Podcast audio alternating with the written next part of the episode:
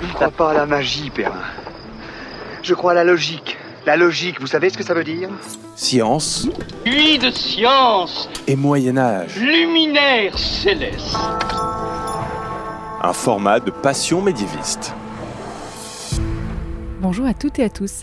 C'est peut-être l'un des clichés les plus récurrents quand on parle du Moyen Âge. Ce serait une période sombre où rien n'a été inventé, une période avec du recul dans les connaissances et les technologies. Bon, si vous avez déjà écouté d'autres épisodes de ce podcast, vous savez que c'est faux. Mais pour vous aider à mieux comprendre pourquoi, je vous propose une série d'épisodes concentrés justement sur les innovations et avancées techniques du Moyen Âge et dans différents domaines avec comme d'habitude, des invités passionnants et passionnantes. Je m'appelle Fanny Cohen-Moreau et dans ce deuxième épisode de la série Sciences et Moyen Âge, nous vous parlons des mathématiques au Moyen Âge. On entend parfois dire que les chiffres ont été inventés par les Arabes, mais on va voir dans cet épisode que c'est en fait un peu plus compliqué que ça, mais quand même que le Moyen Âge est une époque importante pour l'histoire des mathématiques. Et pour en parler, j'ai le plaisir de recevoir Marc Moyon. Bonjour Marc. Bonjour. Alors Marc, tu es historien des mathématiques médiévales, maître de conférences HDR et même directeur de l'INSPE de l'Académie de Limoges. Donc l'INSPE, c'est l'Institut national supérieur du professorat et de l'éducation. Donc je pense que je n'aurais pas pu avoir meilleur invité aujourd'hui peut-être pour parler de tout ça. Alors donc Marc, quand on dit que les chiffres ont été inventés par les Arabes, qu'est-ce qu'on veut dire par là? Et en fait, qu'est-ce que résume cette phrase? Bon, merci pour la présentation euh, assez élogieuse. Euh, Qu'est-ce que veut dire cette phrase elle est, elle est très compliquée parce qu'elle fait appel euh, d'abord à des faits historiques qui sont à remettre en cause euh, inévitablement et la période du Moyen Âge est propice pour cela évidemment puisqu'on va le voir euh, tout au long de cet épisode. C'est pendant le Moyen Âge que la numération qu'on utilise aujourd'hui et qu'on dit être arabe eh bien, va se mettre en place en Europe, en Occident latin, à différents moments, différents lieux, et pour différentes raisons, et on va essayer de le détailler ensemble. L'important, c'est de comprendre aussi, alors je parlais d'histoire, mais il y a aussi une question nationaliste, en fait, dans cette histoire-là, parce que euh, j'ai été prof de mathématiques euh, en collège et lycée, et très souvent, euh, des étudiants, enfin des élèves me disent euh, Ah, mais monsieur, euh, on, on a inventé euh, les chiffres. On étant euh, les Arabes.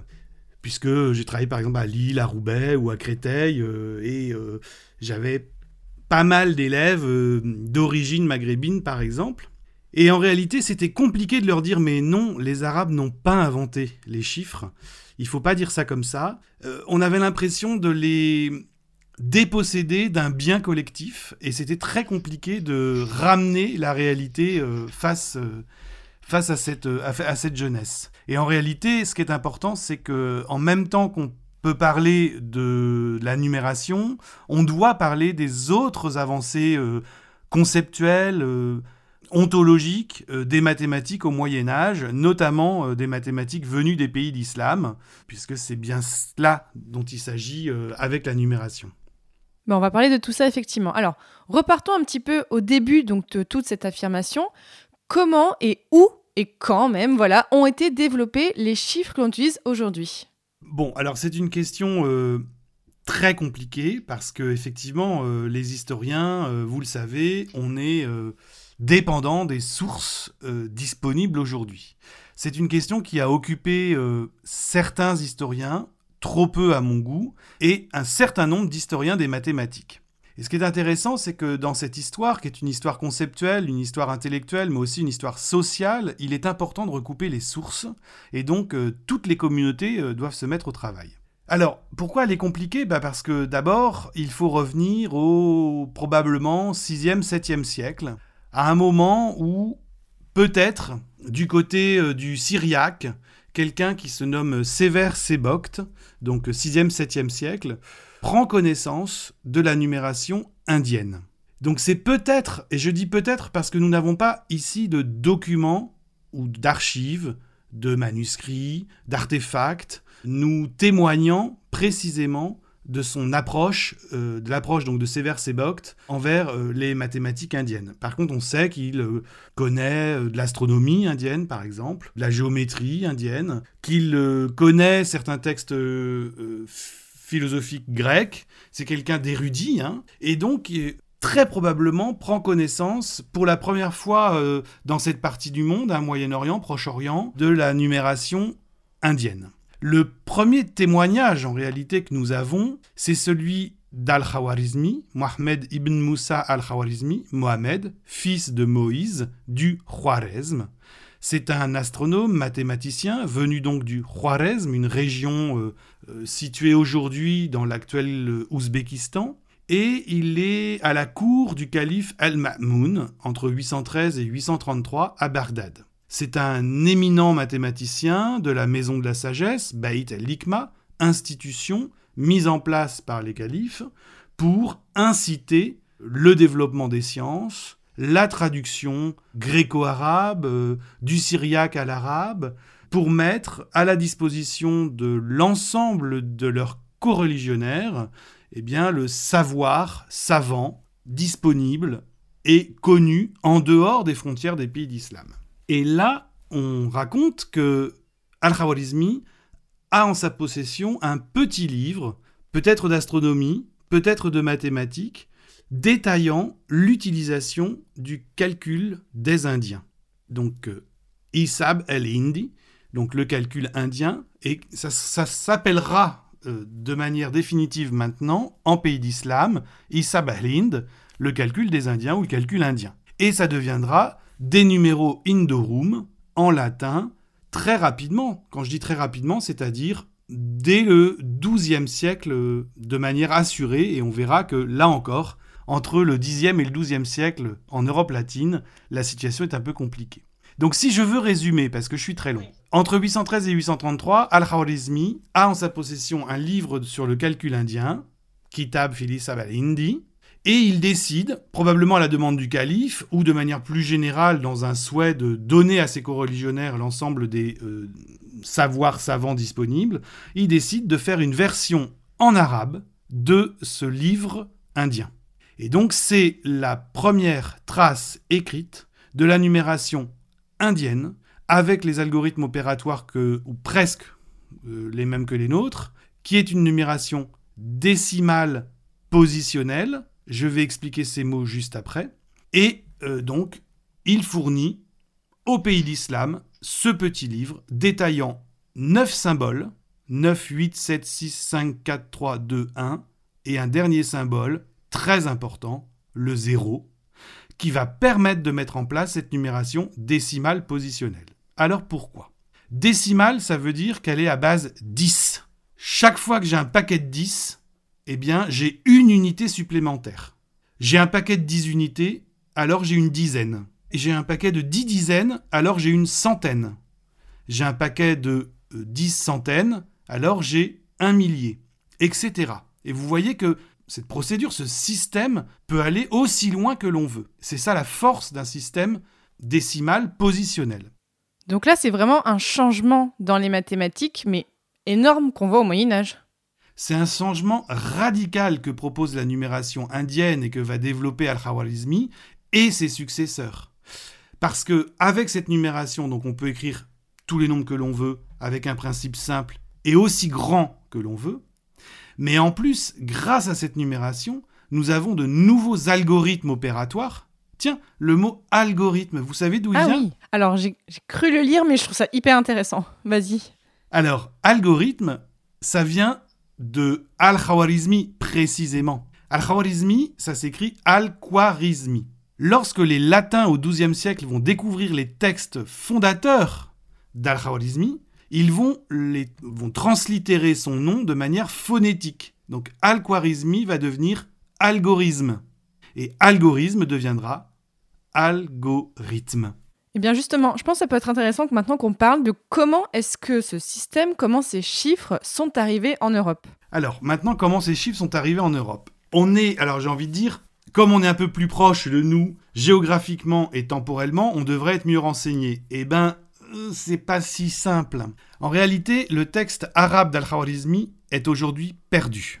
Perdu, ça veut dire que nous n'avons retrouvé à ce jour aucune copie manuscrite du texte arabe. Donc là, je, je, charge les doctorants, les masterants en histoire de partir à la conquête, à la recherche du texte perdu d'Al-Khawarizmi. Il y en Ah oui, bah là, il y a du travail, oui. oui, oui. Il y en a des dizaines et des dizaines hein, en histoire des mathématiques. Il y a du travail. Par contre, ce qu'on a, c'est les versions latines du texte d'Al-Khawarizmi.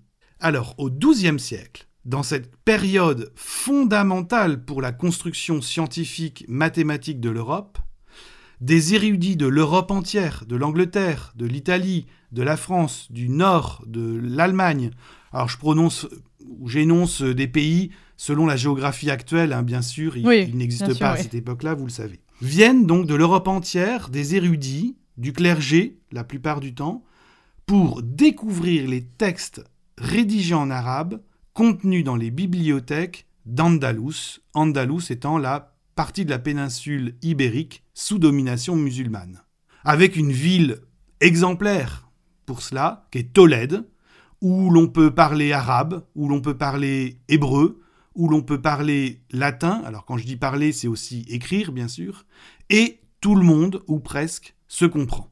Et donc c'est ça le syncrétisme de l'Andalouse, euh, le syncrétisme religieux, mais aussi le syncrétisme culturel et intellectuel du XIIe siècle andalousien. Donc ces érudits arrivent en Espagne et découvrent des textes, en particulier le fameux petit livre sur le calcul indien d'Al-Khawarizmi. Alors il faut savoir qu'Al-Khawarizmi est aussi l'auteur d'un autre texte sur l'algèbre, et donc ces érudits découvrent à la fois le texte sur l'algèbre et à la fois un texte sur la numération indo-arabe. Ce qui d'ailleurs leur permet de comprendre sans doute un peu mieux le texte sur l'algèbre qui utilise la numération indo-arabe. Oui, forcément, ils ont besoin de l'un pour comprendre l'autre. Alors, euh, ce serait pas nécessaire, mais c'est quand même beaucoup mieux, je vous l'assure. Quand vous avez les manuscrits en face de vous, c'est beaucoup mieux.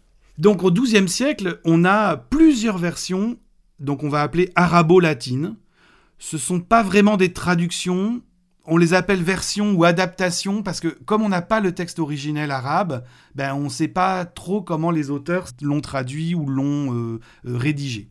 Mais on a au moins trois ou quatre versions latines un peu différentes de ce que aurait pu être le texte arabe d'Al-Khawarizmi. Donc 12e siècle, on est convaincu, au moins dans la sphère intellectuelle érudite latine, de l'intérêt de la numération que j'appelle donc indo-arabe, vous comprenez pourquoi maintenant, donc décimale positionnelle.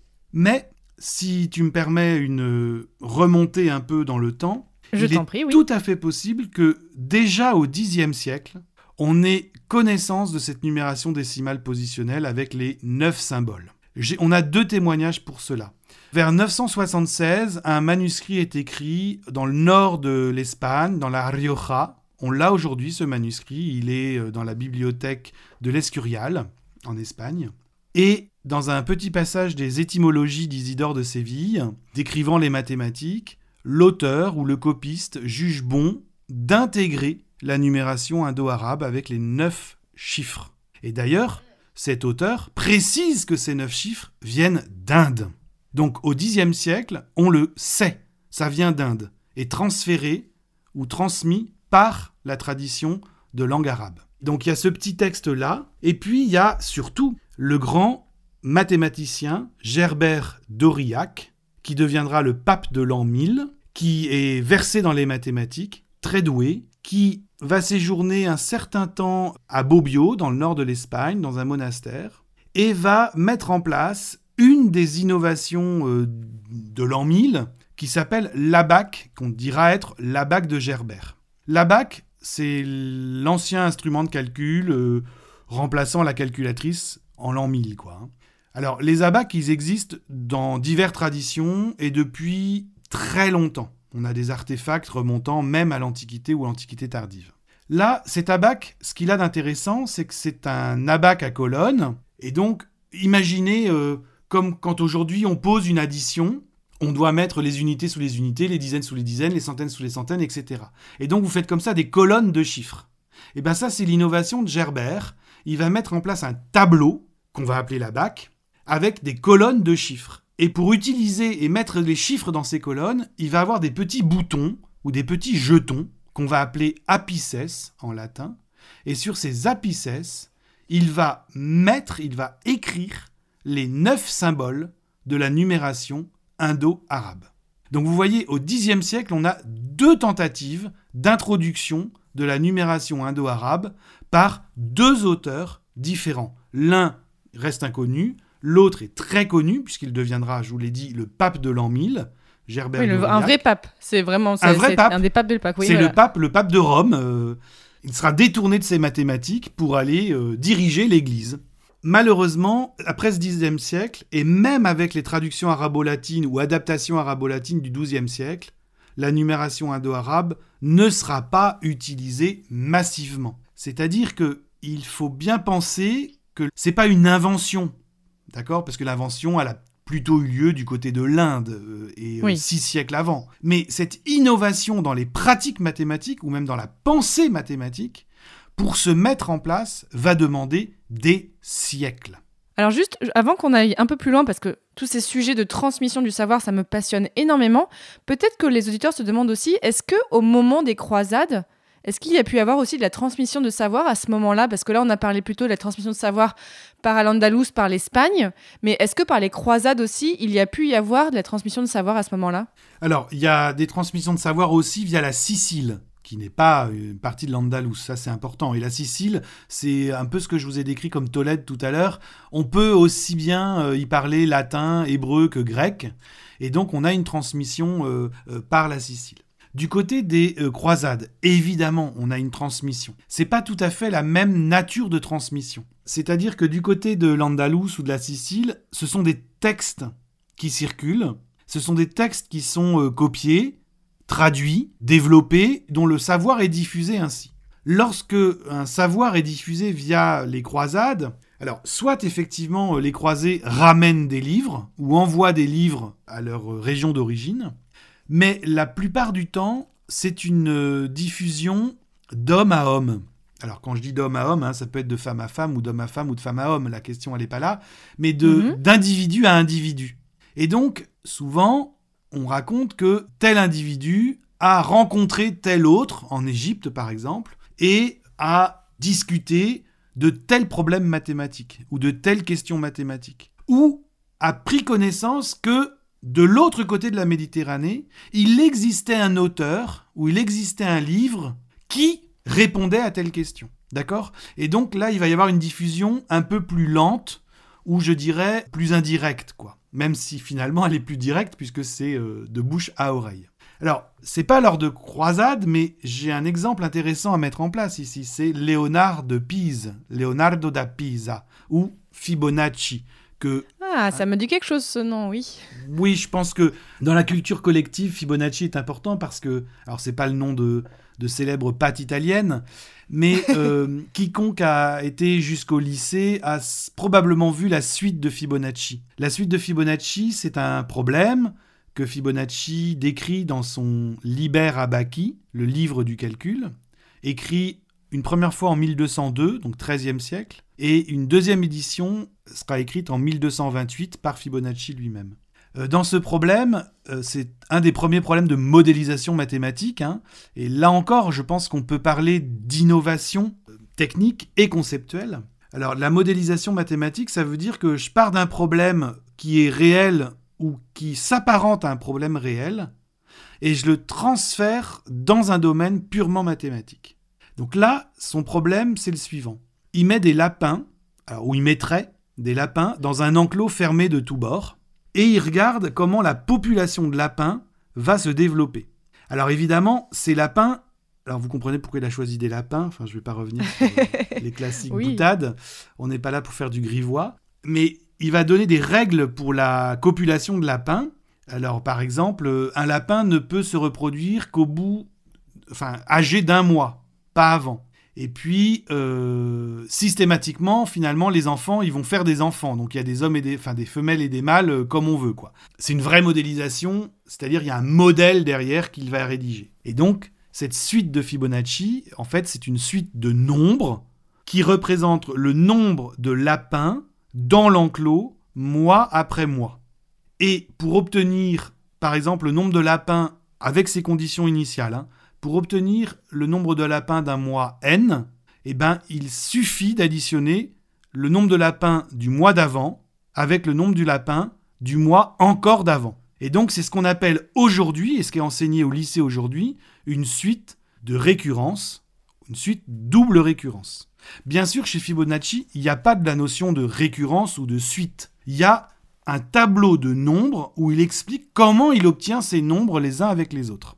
D'accord? Donc c'est les mathématiciens tardifs, postérieurs, qui vont voir dans cette suite de nombres un intérêt considérable, et aujourd'hui encore, hein, les mathématiciens dans leur laboratoire travaillent sur la suite de Fibonacci dans des conditions différentes ou dans des points de départ, dans des conditions initiales différentes. Pourquoi je vous donne cet exemple-là? Parce que donc lui n'a pas participé aux croisades, mais par contre on sait, d'après le prologue du Liber Abaci, que son père, qui est un haut administrateur des douanes de Pise, est envoyé à Béjaïa, la ville de Bougie, dans l'Algérie actuelle. Donc Bougie est un comptoir maritime commercial de la République maritime de Pise. Et Fibonacci va quelques jours, dans son prologue il précise aliquot dies, mais on ne sait pas combien de temps, va quelques jours auprès de son père à Bougie. Que se passe-t-il? Eh bien là, précisément, il découvre les mathématiques des pays d'islam. Et en particulier, dit-il, leur nouveau moyen de calculer qu'est la numération indo-arabe. Il trouve ça formidable. Évidemment, c'est un grand mathématicien, Fibonacci. Il voit tout de suite l'intérêt de cette numération par rapport à celle qu'il utilise jusqu'à maintenant, à savoir la numération romaine. Oui, c'est ce que j'allais te demander. En fait, c'est que jusqu'à présent, il faisait avec les chiffres romains. Absolument. Donc beaucoup plus compliqué. Absolument. Euh, c'est effectivement plus compliqué. C'est probablement moins compliqué pour écrire un nombre petit. Mais dès qu'on veut écrire un grand nombre, ce que je vous ai raconté tout à l'heure sur la facilité d'écrire les grands nombres avec la numération décimale positionnelle, eh ben, tombe à l'eau complètement avec la numération romaine. Je vous rappelle qu'avec la numération romaine, c'est un principe additif, et donc il faut additionner les valeurs des symboles pour avoir le nombre final. Donc imaginez un grand nombre, bah, il va falloir un grand nombre de symboles, ou inventer des nouveaux symboles.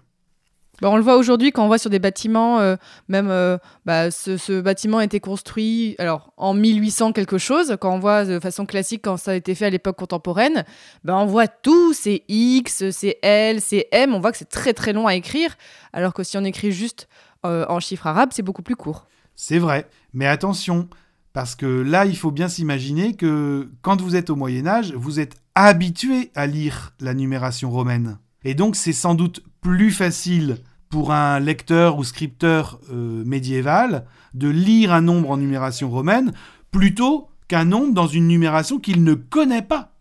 C'est comme si aujourd'hui on vous donnait à lire un mot dans une langue étrangère. Enfin, pas dans une langue étrangère, pardon, dans un alphabet étranger. Moi, vous me mettez un mot en alphabet cyrillique, je ne sais pas le lire.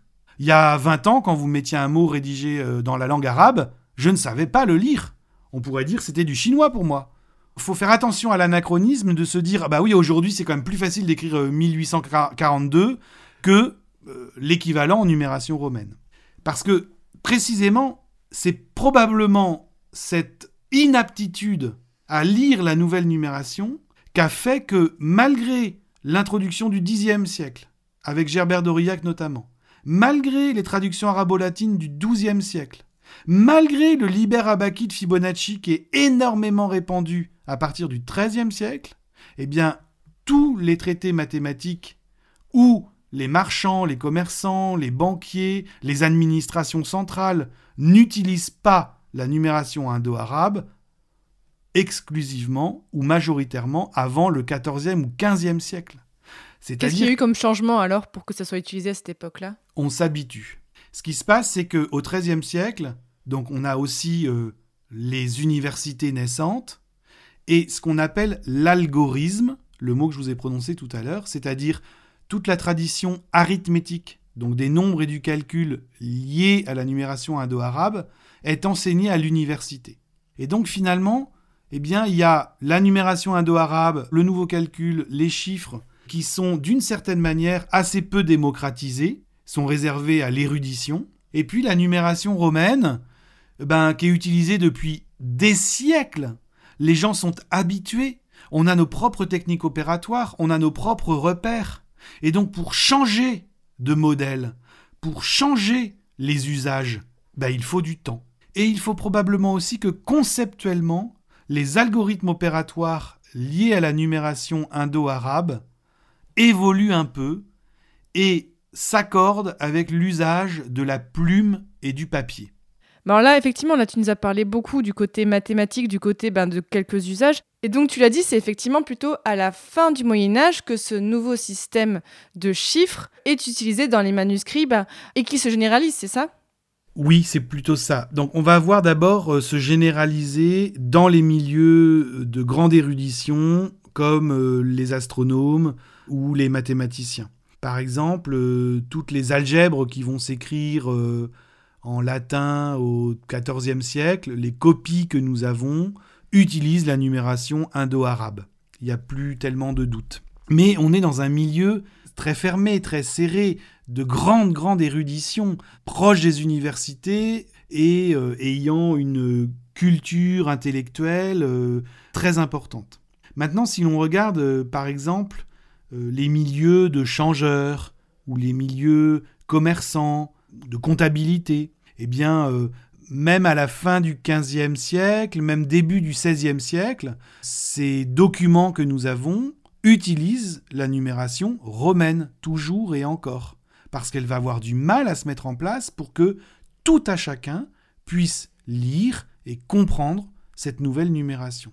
Alors évidemment, ça va vraiment se développer et ça va euh, 15e, 16e, on est vraiment dans une nette évolution vers l'exclusivité de la numération euh, indo-arabe. Mais il faut aussi voir que jusqu'à la Révolution française, on est dans un système de poids et mesures qui ne sont pas décimaux. Je m'explique, aujourd'hui on mesure avec des mètres, décimètres, centimètres, millimètres, etc. Et nos mètres, c'est un système décimal. Au Moyen Âge, jusqu'à la Révolution française, on est dans un système local de poids et mesures et même de monnaie, c'est-à-dire que on n'a pas nécessairement les mêmes mesures à Brive, à Limoges qu'à Paris, à Orléans, à Tours ou à Amboise. On n'a pas du tout les mêmes euh, monnaies, les mêmes valeurs, et donc on a des bases de monnaie ou de mesures qui ne sont pas des bases 10 ou décimales. Je pense par exemple à la monnaie de compte en livres sous denier dont j'ai parlé tout à l'heure. Eh bien, euh, pour 12 euh, deniers, j'ai un sou, et pour 20 sous, j'ai une livre. Donc vous voyez, là, je dois faire des produits ou des divisions par 12 et des produits ou des divisions par 20. Je suis plus du tout dans de la base 10. Et donc là, la numération indo-arabe, eh ben, elle ne colle pas nécessairement bien, ou elle n'est pas forcément aussi adéquate, ou elle n'est pas mieux, je dirais, que la numération romaine. Elle n'a pas de meilleurs avantages. Par contre, à la Révolution française, dès qu'on va décimaliser les systèmes de poids et mesure, ben là, tout va coller.